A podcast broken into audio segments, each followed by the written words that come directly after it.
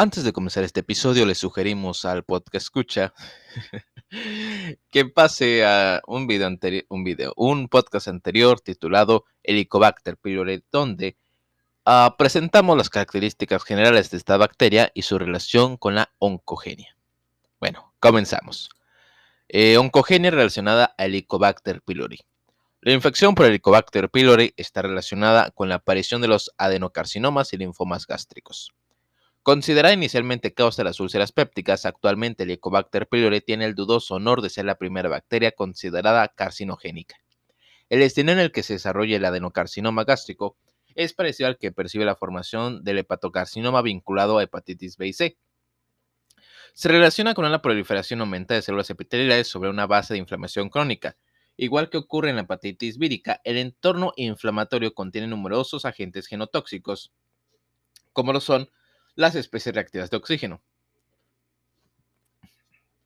La secuencia de cambios histopatológicos incluye la aparición inicial de inflamación y gastritis crónica, seguida de atrofia gástrica, metaplasia intestinal de las células de revestimiento, displasia y cáncer. Esta secuencia tarda décadas en ocurrir y solo afecta a un 3% de los pacientes infectados. Igual que sucede con el virus de la hepatitis C o B, el genoma de Helicobacter eh, pylori contiene genes implicados de forma directa en la oncogenia. Las cepas asociadas a, los adenocarcinomas gástricos contienen un islote de patogenicidad que contiene el gen A asociado a la citotoxina CAC-A.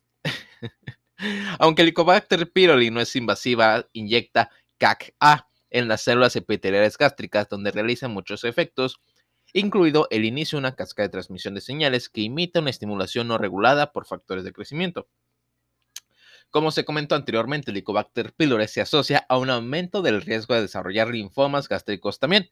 Estos linfomas son B y como los linfocitos B transformados crecen siguiendo un patrón que recuerda al tejido linfoide asociado a mucosas, MALT, se han denominado linfomas MALT. No se comprende bien la patogenia molecular, aunque parece que involucra una serie de factores específicos de cada cepa de Helicobacter pylori junto con factores genéticos del huésped, como polimorfismos en los promotores de las citocinas inflamatorias como interleucina 1 beta y el factor de necrosis tumoral. Se piensa que la infección por Helicobacter pylori ah, determina la activación de los linfocitos T reactivos frente al Helicobacter pylori, lo que provoca una proliferación policlonal de los linfocitos B. Con el tiempo, estos linfocitos B proliferativos dan origen a un tumor monoclonal B, que quizá es por la acumulación de mutaciones en los genes reguladores de crecimiento.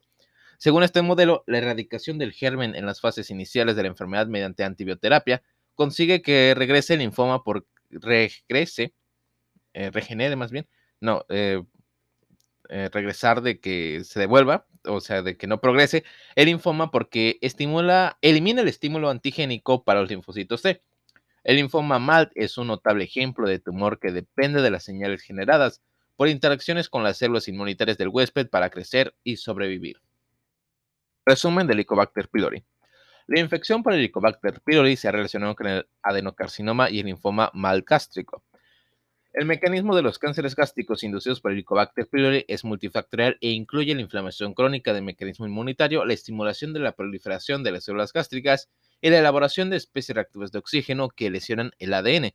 Los genes de patogenicidad del Helicobacter pylori, como la CAC-A, pueden contribuir también mediante la estimulación de las vías de los factores de crecimiento. Se cree que la infección por Helicobacter pylori provoca proliferaciones policlonales en los linfocitos B y al final aparece un tumor de, linfoma, de linfocitos B monoclonal, que parecido al linfoma o se denomina linfoma MAL, como consecuencia de la acumulación de mutaciones.